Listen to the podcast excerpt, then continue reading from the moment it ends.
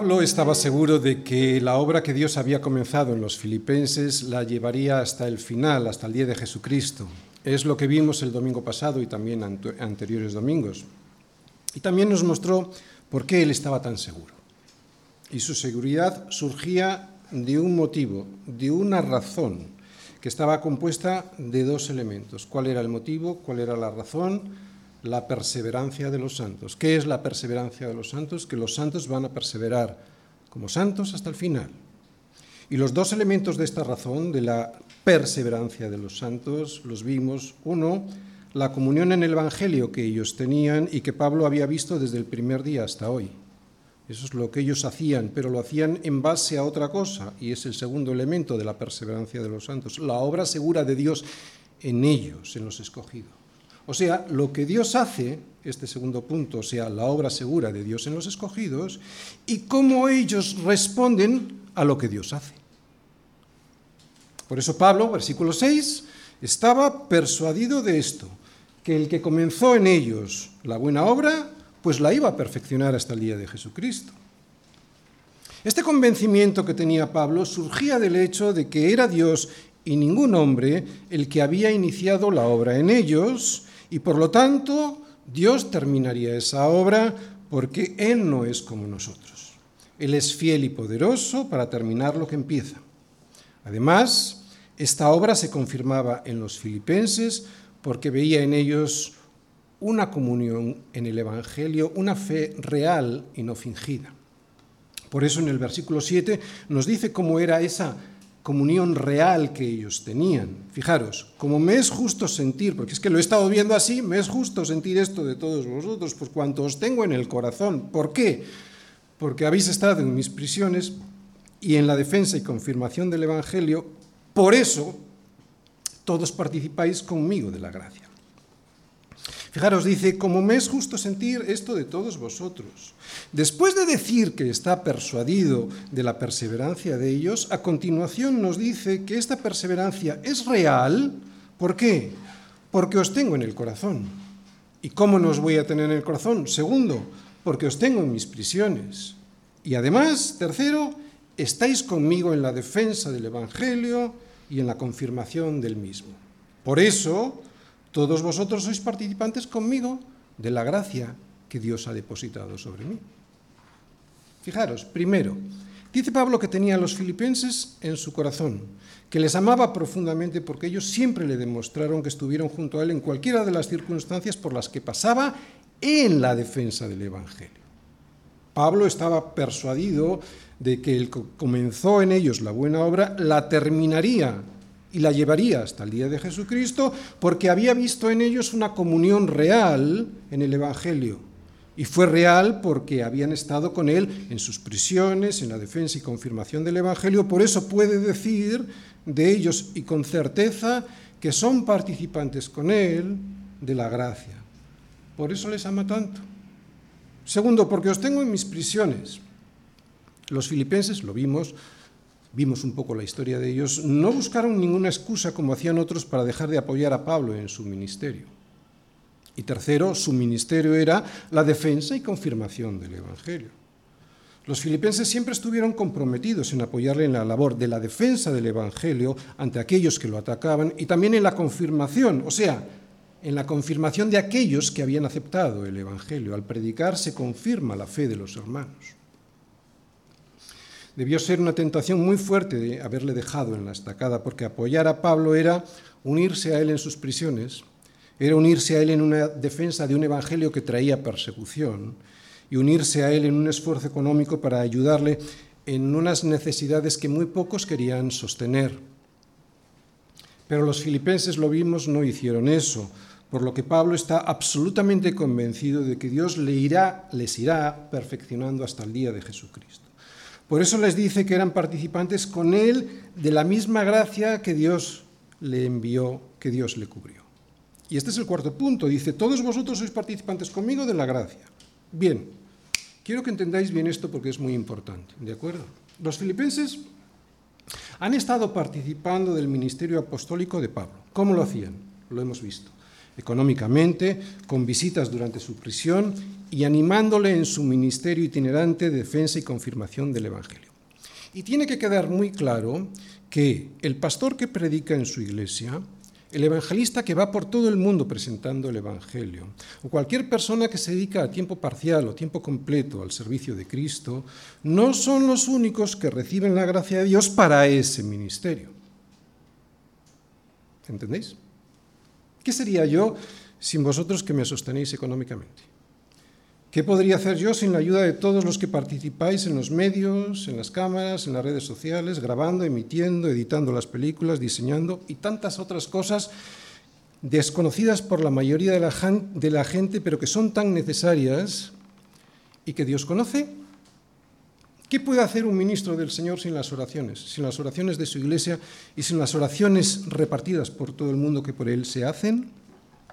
Pablo lo entendía muy bien, por eso se lo agradecía a Dios y les decía a los filipenses que la gracia de Dios para realizar su ministerio no solo había sido derramada sobre él, sino que les dice, todos vosotros sois participantes conmigo de la gracia que Dios ha derramado sobre mí para poder llevar a cabo la defensa y confirmación del Evangelio que me fue encomendada. ¿Entendéis?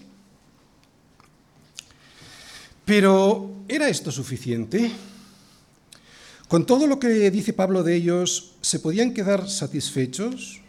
¿Se podían quedar ahora de brazos cruzados? ¿Sería suficiente con ya lo que habían hecho para llegar hasta el día de Jesucristo? Si estoy seguro de mi salvación, ¿necesito seguir orando o que oren por mí?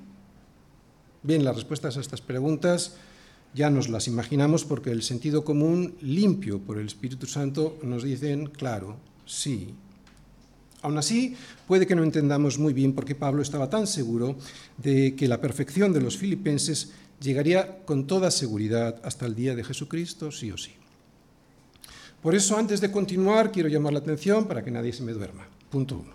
Y punto dos, quiero dejar claro que la comunión que hemos visto que tenían los filipenses y que les hacía participantes junto con Pablo de la gracia de Dios, era el resultado, esa comunión, era el resultado, no el medio de haber sido elegidos por Dios para ser salvos. ¿Entendéis? Era precisamente porque ya lo eran, salvos, por lo que actuaban de esa forma y por lo que Pablo mostraba tanto gozo por ellos en sus oraciones.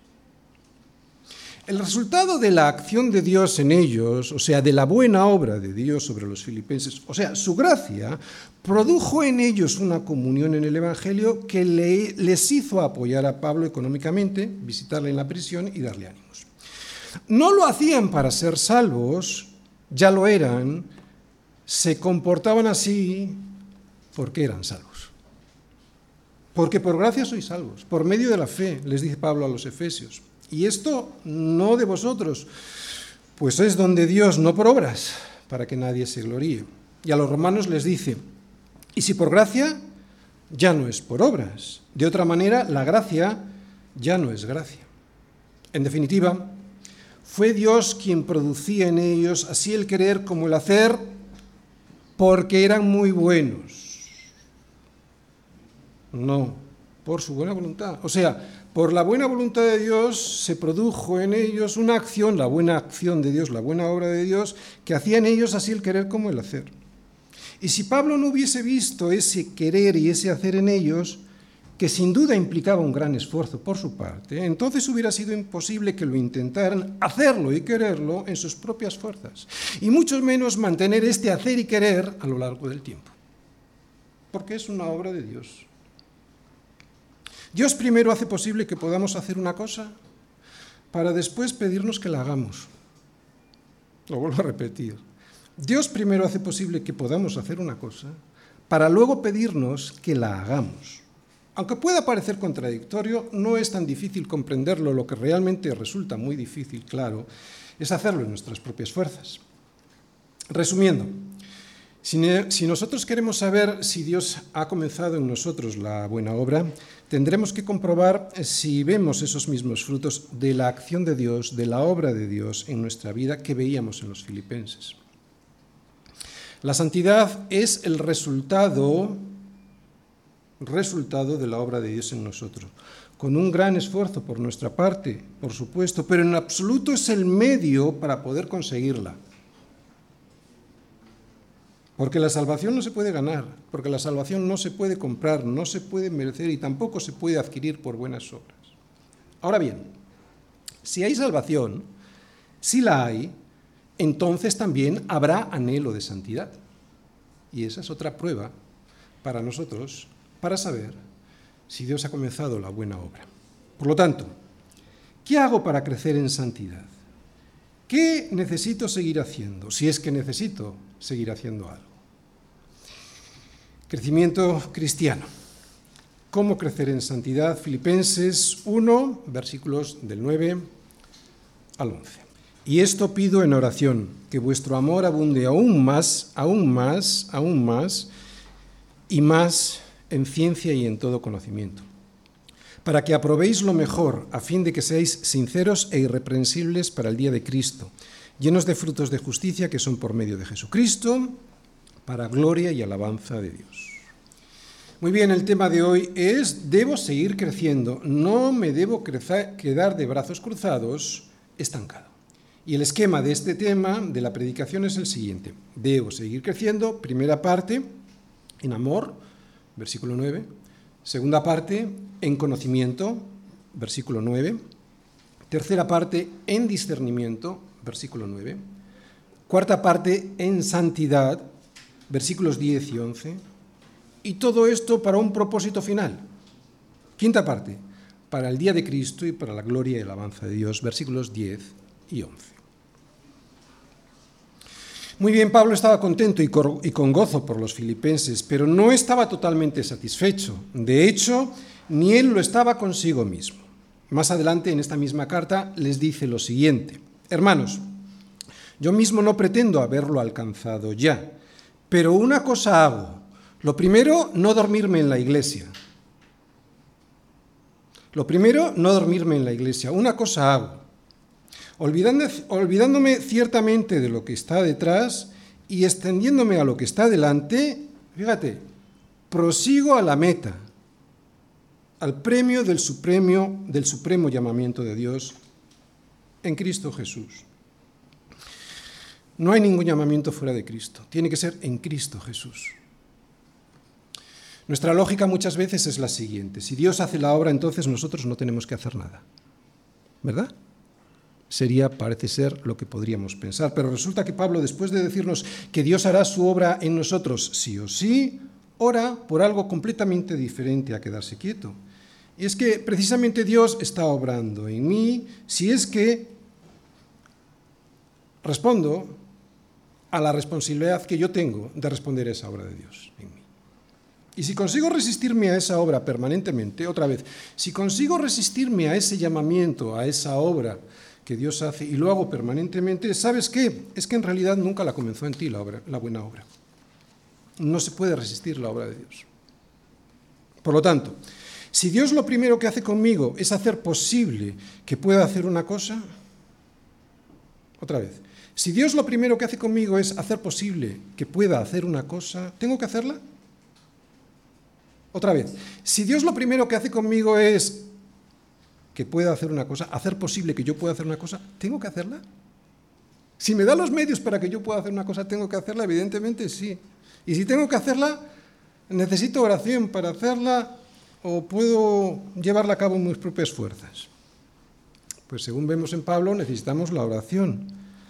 Y fijaros, a pesar de que Pablo estaba persuadido de que Dios había comenzado en los filipenses su buena obra y que la iba a perfeccionar hasta el día de Jesucristo, inmediatamente después se pone a orar por ellos.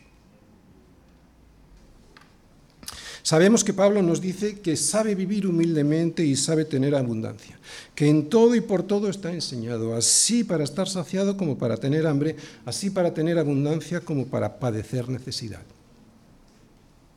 Vemos por toda, por toda esta carta que Él es feliz, que tiene gozo, que ha aprendido a contentarse sea cual sea su situación, que tenemos nosotros que aprender para poder decir y decirlo de verdad esto mismo que dice Pablo. Bien, desde luego en el mensaje del Evangelio no vemos algo parecido a un engaño psicológico diciéndonos que como todo va a ir bien, nos podemos sentir satisfechos porque no dice eso. Nos, dicen, nos dice el Evangelio que las cosas no siempre van a ir bien. Es más, lo que nos dice es que cuando miras las obras que se hacen debajo del sol, si ves bien lo que miras, lo que vas a ver es que todo ello es vanidad y aflicción de espíritu. La Biblia no nos engaña, la Biblia es muy honesta, nunca dice que nos alegremos porque todo va a salir bien. Lo que dice es que cuando algo salga mal, que lo afrontemos con valentía y sabiduría del cielo. ¿Y cómo se hace eso? Bien, sabemos que Dios nos capacita para superar cualquier dificultad, pero ¿cómo lo hace? ¿Qué nos dice que tenemos que tener para superar las dificultades? Pues eso es lo que nos va a mostrar ahora Pablo, se lo va a mostrar a los filipenses y lo va a hacer orando por ellos.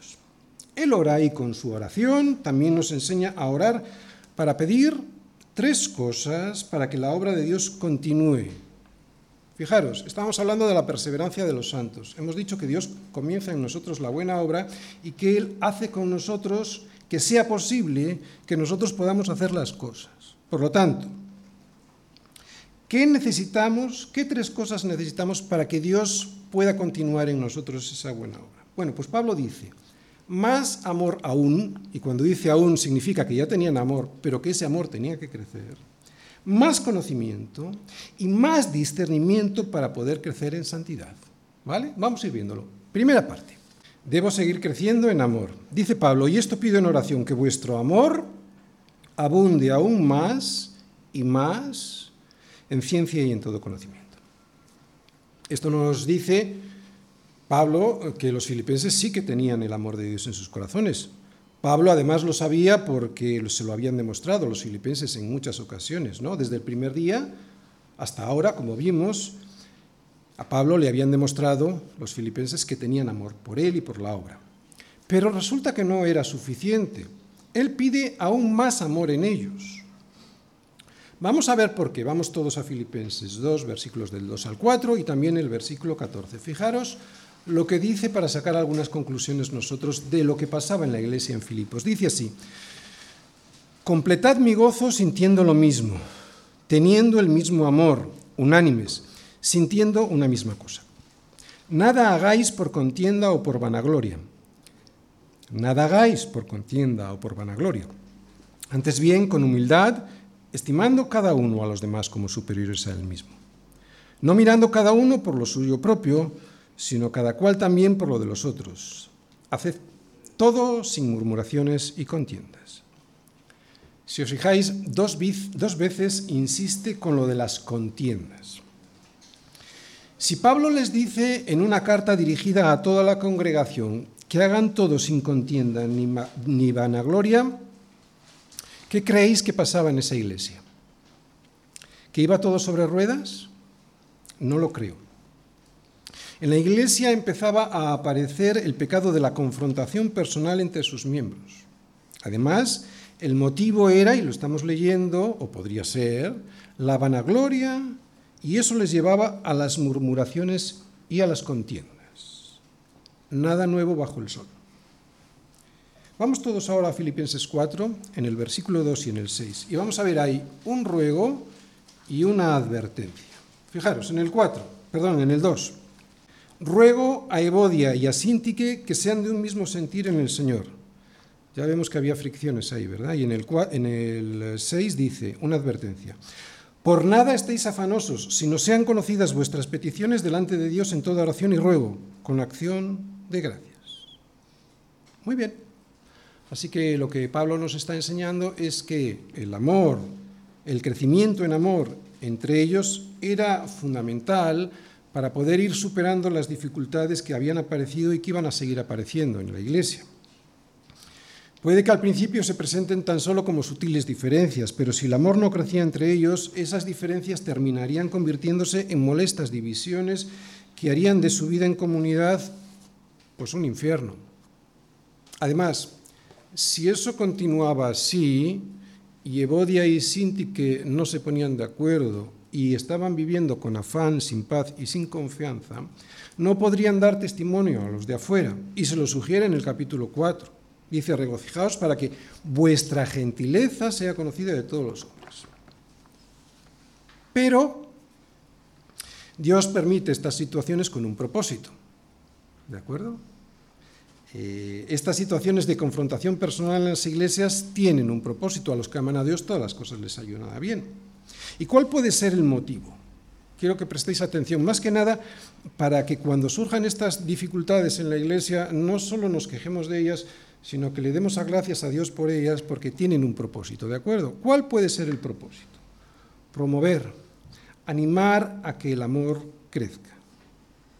¿Cómo va a crecer el amor si todo va como la seda?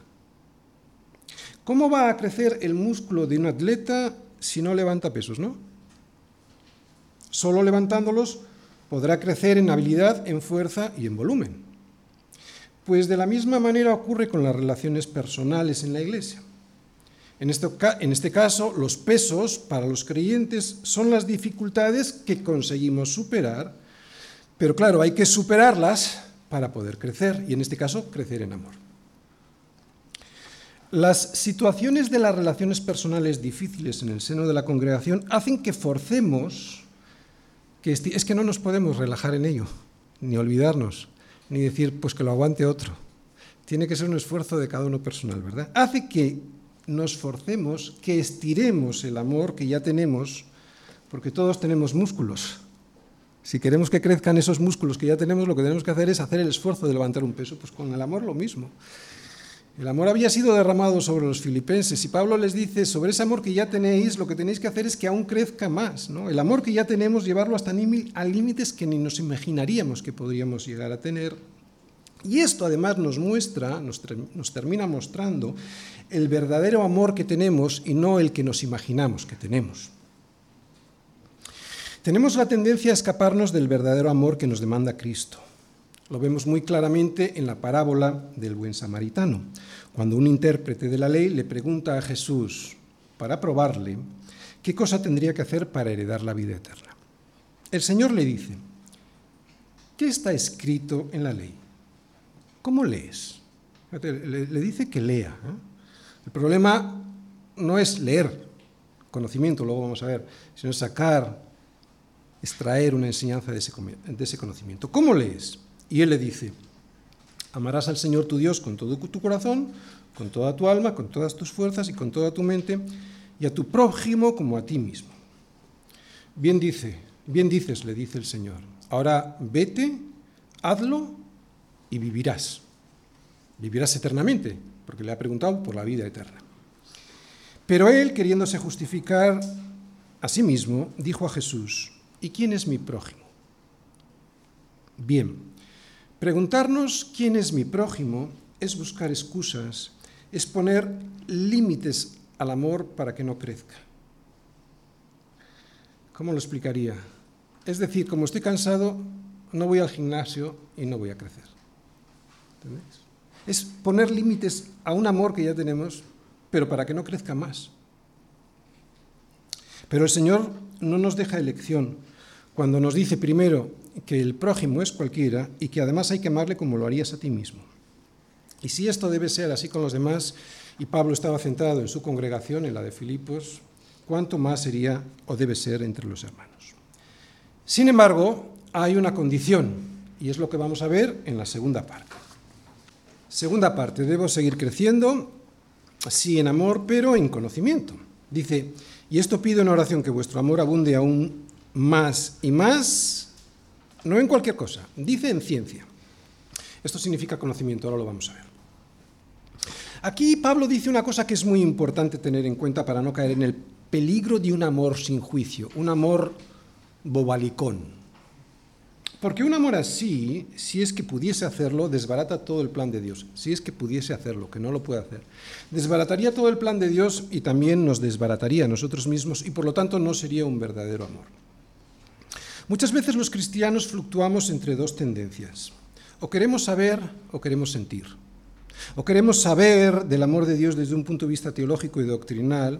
Nos encanta saber qué es y cómo es el amor de Dios, pero huimos de su puesta en práctica.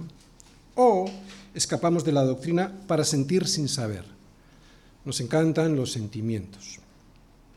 Pero Pablo nos enseña en su oración que el amor sin ciencia no es verdadero amor. Con ciencia, epignosis en griego, Pablo se refiere evidentemente a la ciencia de Dios, al conocimiento de quién es Él, de su naturaleza y de la verdad que es Jesucristo. Por un conocimiento que sepa quién es Dios y lo que ha hecho, es por lo que Pablo pide oración. Porque nosotros no hemos recibido el espíritu del mundo, sino el espíritu que proviene de Dios, le dice Pablo a los corintios. ¿Por qué? ¿O para qué, mejor dicho? Para que sepamos lo que Dios nos ha concedido para que sepamos lo que Dios nos ha concedido. Y lo que Dios nos ha concedido es primero que nos enteremos de nuestra desastrosa situación para después poder recibir de Él una salvación que quiere que conozcamos. Dios quiere que sepamos cuánto nos ha amado desde antes de la fundación del mundo y que gracias a ese amor envió a su Hijo a morir en nuestro lugar por nuestras culpas. Ese amor es el que Dios quiere que conozcamos, conocer, ciencia para que cuanto más sepamos de ese amor, seamos capaces de afrontar todo lo que en el mundo nos ocurra. Su amor es la energía que necesitamos para levantar los pesos, las dificultades y quiere que lo conozcamos. A ver, nuestro tesoro ya está garantizado, ya está asegurado en los cielos y nada de lo que nos ocurra aquí, ya sea que nos roben, que nos humillen, que nos persigan, hará que perdamos nuestro galardón en los cielos.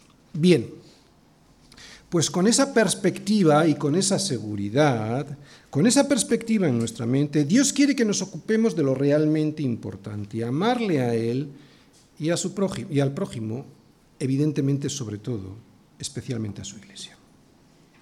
Si yo no sé todas estas cosas por falta de doctrina, porque en mi iglesia no me las enseñan, si solo conozco un amor basado en los sentimientos y en las emociones propias, por falta de ciencia de Dios, cuando vengan los días malos que vendrán, me sobrevendrá un desánimo muy doloroso porque no tengo roca a la que asirme. Pero si sé qué es lo que sucedió en la cruz de Cristo y por qué, entonces no me importan mis sentimientos. Puedo sentirme mal, mejor o peor pero yo sé en dónde estoy y lo que es más importante, como decía Pablo, hacia dónde voy, por eso podré seguir adelante si no voy a estar todo el día tirado en la cuneta. Tengo que crecer en el conocimiento de Dios y su obra en mi vida para poder amarle cada día más y ese amor me dará más amor por mi iglesia. ¿Crees que Dios tiene contado hasta el último cabello de tu cabeza y que además sabe cuántos se te caen al día? Es difícil creerlo, ¿verdad? Pero si lo crees, sabrás también que tú le importas y que tus hermanos también, a tus hermanos también. ¿Crees que a los que aman a Dios todas las cosas les ayudan a bien? Pues si lo crees, entonces tienes que estar seguro de que todo lo malo que te ocurra tiene un propósito bueno, igual que a tus hermanos. ¿Crees que es Dios quien produce en ti así el querer como el hacer por su buena voluntad? Pues entonces, si lo crees, sabrás que su buena voluntad es eso, buena, agradable y perfecta. Sientas lo que sientas, te ocurra lo que te ocurra, lo mismo que a tus hermanos. Es probable que hubiera alguna razón que desconocemos por la que Pablo orase de esta manera, pidiendo por amor, pero con conocimiento. Y es que igual estaban tomando decisiones poco acertadas, decisiones equivocadas en el seno de la Iglesia. Porque un amor sin ciencia, sin conocimiento, puede llevar a tomarnos decisiones poco acertadas. Un amor sin conocimiento puede ser efervescente, entusiasta, apasionado, pero, pero podría estar haciendo más mal que bien. Por eso necesito algo más que el amor con ciencia, con conocimiento, y es lo que vamos a ver en la tercera parte. Debo seguir creciendo en discernimiento. Fijaros, dice, y esto pido en oración, que vuestro amor abunde aún más y más en ciencia, ya lo hemos visto, y ahora dice en todo conocimiento. Bien, aquí Pablo usa en griego una palabra que significa discernimiento. Por lo tanto, Pablo distingue entre el conocimiento y el discernimiento que debe surgir de ese conocimiento, de esa ciencia. Entre conocimiento y juicio, entre conocimiento y sensatez y los une los dos en una sola decisión. Conocemos a personas con grandes conocimientos bíblicos, pero que carecen de sabiduría, de sensatez. Y es que se puede ser muy listo en doctrina, pero poco sensato a la hora de tomar decisiones. Tan poco sensato que dudamos si el Señor ha comenzado su buena obra en esa persona. Puedo tener un sobresaliente cum laude en medicina o en derecho y ser un pésimo médico o abogado por no saber aplicar lo que he aprendido y memorizado. Se puede ser un excelente teólogo y sin embargo al mismo tiempo un necio en la vida por no, saber, por no saber discriminar entre lo bueno y lo malo y entre lo malo y lo peor. El amor tiene que ser guiado por el conocimiento y el conocimiento por el discernimiento. Otra vez, lo dice Pablo, no lo digo yo. El amor tiene que ser guiado por el conocimiento y el conocimiento por el discernimiento. Por ejemplo, cuando deseamos apoyar un ministerio hemos de saber primero, saber primero y discernir después si ese ministerio está siendo soportado por alguna iglesia local y si enseña a Cristo como las escrituras lo muestran. No vaya a ser que estemos apoyando, en vez de a un ministerio, estemos apoyando a una empresa que usa el nombre de Cristo como excusa para ganar dinero. ¿Veis cómo el amor necesita de conocimiento y el conocimiento con discernimiento? Y hay muchas, muchos ministerios de estos que en realidad son empresas, ¿no? discográficas, cristianas, editoriales, evangelistas itinerantes, que no son enviados por ninguna iglesia. Cantantes que hacen lo mismo, dicen que están en un ministerio, pero es mentira, no les ha enviado ninguna iglesia. Como Pablo sí fue enviado por su iglesia, la iglesia de Antioquía de Siria, que le envió en su viaje misionero. Pastores, pastoras, entre comillas, pastoras, millonarias, a costa de vender el nombre que es sobre todo nombre, etc. Hay tantas cosas por ahí pues el amor en ciencia y en todo conocimiento, o sea, discernimiento, me puede guiar a tomar la decisión adecuada en esta situación. No solo el amor solo. Otro ejemplo. Quiero ayudar a alguien que no tiene trabajo y está pasando por necesidad. Pues igual lo mejor, en vez de darle dinero, pues es ayudarle a encontrar un empleo que no sabe cómo buscar. ¿Podría ser más juicioso esto que lo otro? No tiene por qué ser así, pero eso no solo nos lo ha de descubrir el amor solo, sino el amor con conocimiento y discernimiento.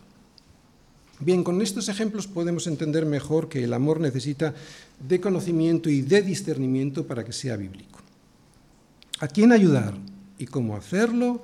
Eso es lo que el amor en conocimiento y en todo discernimiento nos ayuda a decidir. No se trata de ayudar por ayudar, porque podríamos estar sosteniendo a cabras en vez de a ovejas. Pues es por lo que ora Pablo, y es lo que nos enseña a pedir. Porque para tomar decisiones no hay nada más importante en nuestra vida que el Espíritu Santo para poder discernir.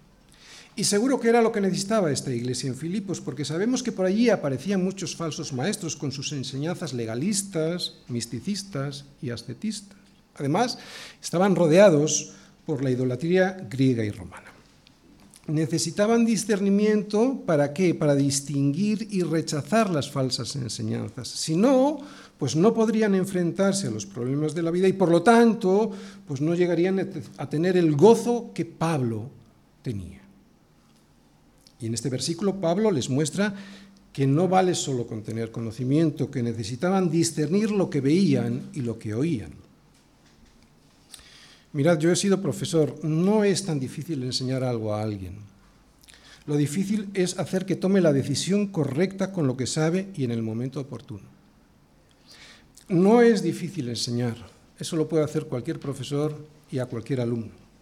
Lo difícil es conseguir que un, hombre, llegue a ser sabio, porque el principio de la sabiduría es el temor del Señor. Por eso pide en oración, porque pide esto en oración, porque sabe que sin el Espíritu Santo un cristiano no es sabio. Pide oración para que tuviesen más amor, sí, aún más amor, sí, pero un amor con conocimiento y que ese conocimiento les pudiese dar discernimiento. ¿Para qué? Pues para aprobarlo mejor, y es lo que vamos a ver en la cuarta parte, versículos del 10 al 12.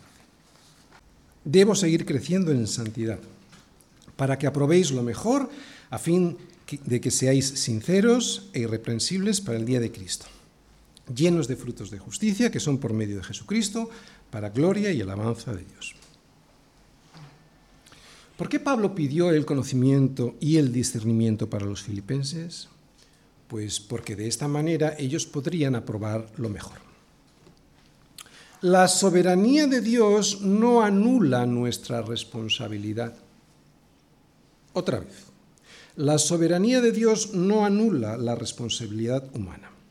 Como ya hemos visto, el amor y el discernimiento tienen que ir de la mano. Amar es la energía que nos mueve a hacer algo, pero el discernimiento nos da la capacidad para distinguir entre lo bueno y lo malo, o lo malo y lo peor. Pero, y es aquí donde viene este versículo, no solo hay que distinguirlo, hay que tomar la decisión de hacer lo que hay que hacer. La santidad no solo afecta, afecta a la mente y al corazón, o sea, al entendimiento y al amor, también debe afectar a la voluntad, a la acción, a nuestro compromiso de obedecer aquello que sabemos. El amor nos da la motivación para ayudar y el discernimiento nos muestra la mejor manera de hacerlo. ¿Entendéis? Es, es puro sentido común también. El amor nos da la motivación para ayudar, pero el discernimiento nos muestra la mejor manera de hacerlo. Solo entonces será cuando podremos aprobar lo mejor. Primero, ¿para qué? Pues dice Pablo para ser sinceros. Va a decir tres cositas. Para ser sinceros. La palabra sinceros aquí significa puros. Lo que en realidad dice Pablo es que seamos puros. Sinceros a la luz de Cristo, sin doblez. Alguien sincero es alguien que se muestra como realmente es. Un cristiano debe ser sincero, o sea, alguien que al ser expuesto a la luz del sol, no a la luz de una lámpara eléctrica que distorsiona las formas y los colores, sino a la luz del sol, y entonces muestra verdaderamente quién es. Enseña sus deseos y sus intenciones reales. Y la luz del sol es Cristo. Ayer ayudé a Emery a elegir su traje para la boda. Estábamos en una sastrería y estuvimos viendo varios trajes. Y la empleada nos dijo, después de decidir varios, había bastante luz en el lugar, pero nos dijo, salid a la calle para verlo bien, para ver bien el color y el traje. Nos sacó un espejo a pie de calle y a la luz del sol veíamos lo que no veíamos dentro. Veíamos las texturas, veíamos el color, veíamos la confección de la prenda. Es como realmente se ve. Alguien que no es sincero siempre va por detrás diciendo una cosa y haciendo otra. Pero un cristiano ha de vivir de tal manera que lo que ven los demás de él es lo que realmente él es, porque vive a la luz que proyecta Cristo sobre su vida. No se esconde de esa luz, ¿entendéis? ¿Entendéis lo que es sinceridad? Un cristiano no vive escondido de la luz del sol, vive expuesto a ella y qué difícil es porque todo aquel que hace lo malo aborrece la luz y no viene a la luz para que sus obras no sean reprendidas. ¿Os dais cuenta? Para que no veas el color, la textura y la confección que tiene el traje. Mas el que practica la verdad viene a la luz para que sea manifiesto que sus obras son hechas en Dios. Nos dice Juan. Viene a probar lo mejor, para ser sinceros y lo segundo que dice, Pablo también ora para que sean irreprensibles. Y esta palabra significa literalmente sin tropiezos, o sea, llegar a tu destino sin haberte tropezado por el camino. Pero también significa caminar de tal modo, de tal modo que no hayas hecho tropezar a otros. Y tiene sentido, porque el conocimiento de Dios con discernimiento espiritual nos hace ver los peligros del camino para no tropezar en ellos. Además, el amor con discernimiento nos hace sensibles a los que nos rodean, por eso nos ayuda a tomar decisiones que no hagan caer a los demás, a los que son más débiles en la fe que nosotros. Así que ya no nos juzguemos más los unos a los otros, sino más bien decidid no poner tropiezo u ocasión de caer al hermano, dice Pablo a Romanos. y a los corintios le dice, por eso, si la comida le es ocasión de caer a mi hermano, no comeré carne jamás para no poner tropiezo a mi hermano. Ser irreprensible, pues, consiste en procurar no tropezar nosotros y no hacer tropezar a los demás. Ninguno, ninguno busque su propio bien, sino el del otro, les dice Pablo a los Corintios. Aprobar lo mejor para ser eh, sinceros, para ser irreprensibles, pero la santidad no solo se ha de vivir de esta forma pasiva, sino de una manera activa. O sea, no solo se vive no cayendo, no haciendo caer, también de forma activa. Por eso Pablo ahora habla de estar llenos de unos frutos, frutos de justicia. Los frutos de justicia no son los frutos que produce nuestra propia justicia, porque como está escrito, no hay justo ni aun uno. Son frutos que surgen de la justificación de Cristo en nuestras vidas. Frutos, como muy bien añade Pablo, que son por medio de Jesucristo. La gracia de Dios en nosotros es la que produce buenos frutos en nuestra vida. Dios nos justifica y producto de esa justificación es que podemos ver lo que veíamos en los filipenses, aquella comunión en el Evangelio que les llevaba a apoyar económicamente a Pablo, a ir a visitarle y animarle y desear colaborar en el sostenimiento de otros hermanos en dificultades. Pero esto no era suficiente, por eso Pablo oraba por ellos para que crecieran más y más en el fruto del amor y del conocimiento con discernimiento que produce la gracia de Dios en nosotros.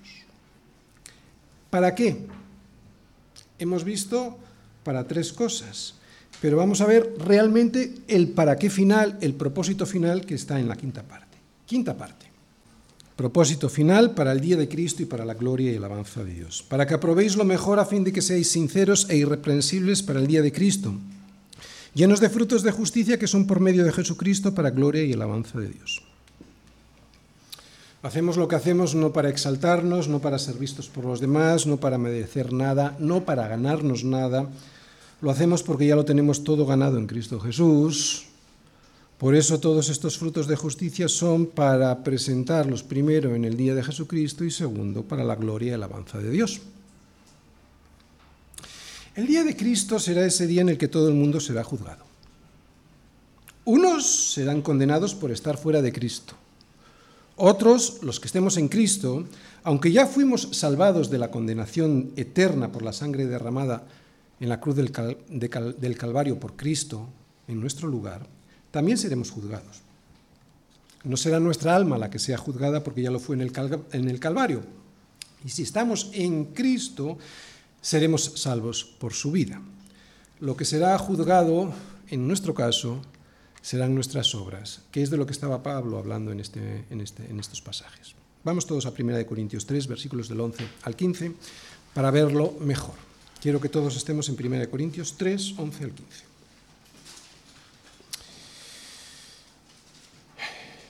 Fijaros, dice, porque nadie puede poner otro fundamento que el que está puesto, el cual es Jesucristo. Esto quiere decir que construyas lo que construyas, si estás fuera de Cristo, por muy excelente que sea eso que construyas, no te valdrá de nada. Claro, muchas veces nos preguntamos, ¿no? Estas personas que hacen tantas cosas buenas, de hecho mejor que nosotros en, muchas ocasiones, ¿verdad? ¿Por qué ellos no y nosotros sí? Aquí viene. Porque nadie puede, nadie puede poner otro fundamento que el que está puesto en Cristo, el cual es Cristo Jesús. Y si sobre ese fundamento alguno, y ahora está hablándole a, a los cristianos, o sea, a los que han puesto como fundamento Cristo, si alguno, no los otros, porque al no poner el fundamento de Cristo, construyan lo que construyan, es un fundamento que se va a ir al garete. Si sobre este fundamento alguno de nosotros edificare oro, plata, piedras preciosas, madera, heno o jarasca, la obra de cada uno será se hará manifiesta, porque el día de la luz del sol, el día, ahora ya sí, el día brillará de tal manera que ya no se esconderá la mala confección de la prenda, el día la declarará, pues por el fuego será revelada, y la obra de cada uno, cual sea, el fuego la probará. Si permaneciere la obra de alguno que sobreedificó, que sobreedificó sobre Cristo recibirá recompensa. Y si esa obra no permaneciere, o sea, si alguna obra de alguno se quemare, él sufrirá pérdida. Si bien él mismo será salvo, aunque así como por fuego. Tu obra y la mía serán juzgadas y sometidas a juicio, y la que apruebe ese juicio será recompensada, pero la que no lo apruebe será quemada. No le pasará nada en nuestra vida, ya que está escondida con Cristo en Dios. Pero sí que nuestras obras podrían sufrir una pérdida de la que nos arrepentiríamos amargamente, de la que nos arrepentiremos además. Por eso Pablo le pide a los filipenses por una santidad que vaya en aumento, una santidad progresiva, que haga que puedan tener buenos frutos, llenos de frutos de justicia, que son por medio de Jesucristo, recordáis el fundamento, no se puede, no se puede sobreedificar sobre ningún fundamento que no sea Cristo para poder ser agradable a Dios. Todos aquellos frutos que podamos sobreedificar sobre este fundamento, para gloria y alabanza de Dios porque si no serían para gloria y alabanza de cada uno de nosotros. Termino. Pablo oraba para que los filipenses abundaran en ellos aún más de lo que había hecho en ese momento el amor. Ellos amaban, pero pedía por más amor. Nuestra santidad nunca llegará a ser perfecta, debe ir creciendo. Por eso hablamos de santidad progresiva. Y lo que esto significa es que siempre será imperfecta hasta que estemos con Jesucristo. Ninguno de nosotros puede llegar a decir, he llegado a un punto en el que ya no puedo crecer en amor y en conocimiento, ya no puedo amar más. Todo cristiano honesto consigo mismo sabe que siempre, siempre, estamos lejísimos además, se puede amar más, muchísimo más. Somos tan egoístas que estamos muy lejos de un amor como el amor de Cristo. Dios lo sabe. Y por eso Pablo pide y nos enseña a orar por esta clase de amor que pueda crecer y permite que en la Iglesia haya tensiones y desavenencias para que nosotros practiquemos y pidamos por ese amor, un amor que no se estanque. No quiere que te quedes en casa, quiere que vengas aquí a veces a sufrir y te roces con el de al lado para que aprendas y crezcas. La certeza de la salvación me debe dar seguridad, sí, pero no me debe impedir desear crecer aún más en amor y conocimiento. Es más, la certeza de la salvación me hará querer más ese crecimiento, no para ganarme nada, sino precisamente porque ya Cristo lo ganó todo por mí. De hecho, una de las pruebas de que soy salvo debe ser mi deseo de que cada día el amor abunde aún más y más en conocimiento y en todo discernimiento para poder aprobarlo mejor y así llegar a ser, ¿recordáis? Sincero e irreprensible. Sincero, íntegro, sin impurezas, sin mezclas, sin dobleces, sin dobles intenciones, que se pueda ver como soy a la luz del sol, que es Cristo. E irreprensible, sin tropiezos, sin tropiezos por el camino que me hagan un daño irreparable a mí y a los demás. Que Dios sea soberano no me deja a mí como un inútil. Todo lo contrario.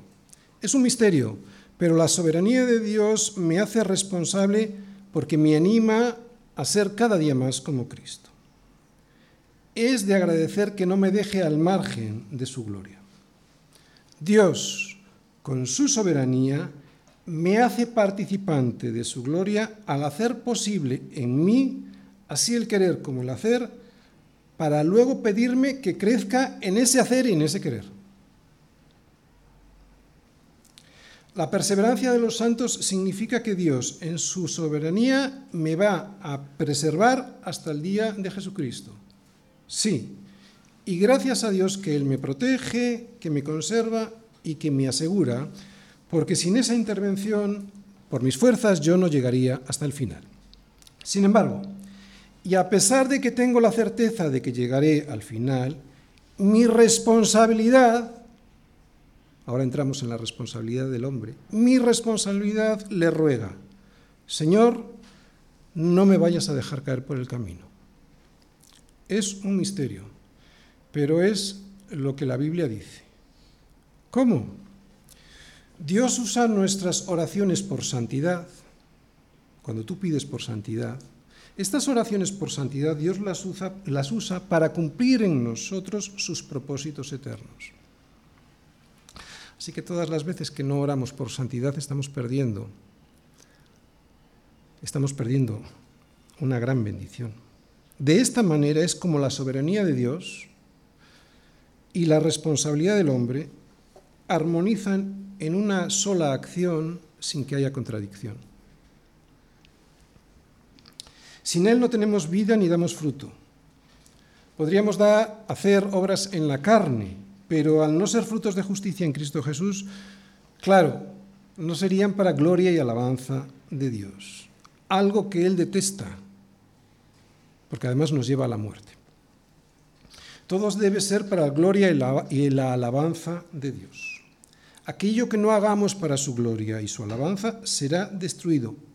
¿Por qué? Porque nadie puede poner otro fundamento que el que está puesto, el cual es Jesucristo. Y si sobre este fundamento alguno de nosotros edificare algo no agradable al Señor, el fuego lo probará y será quemado.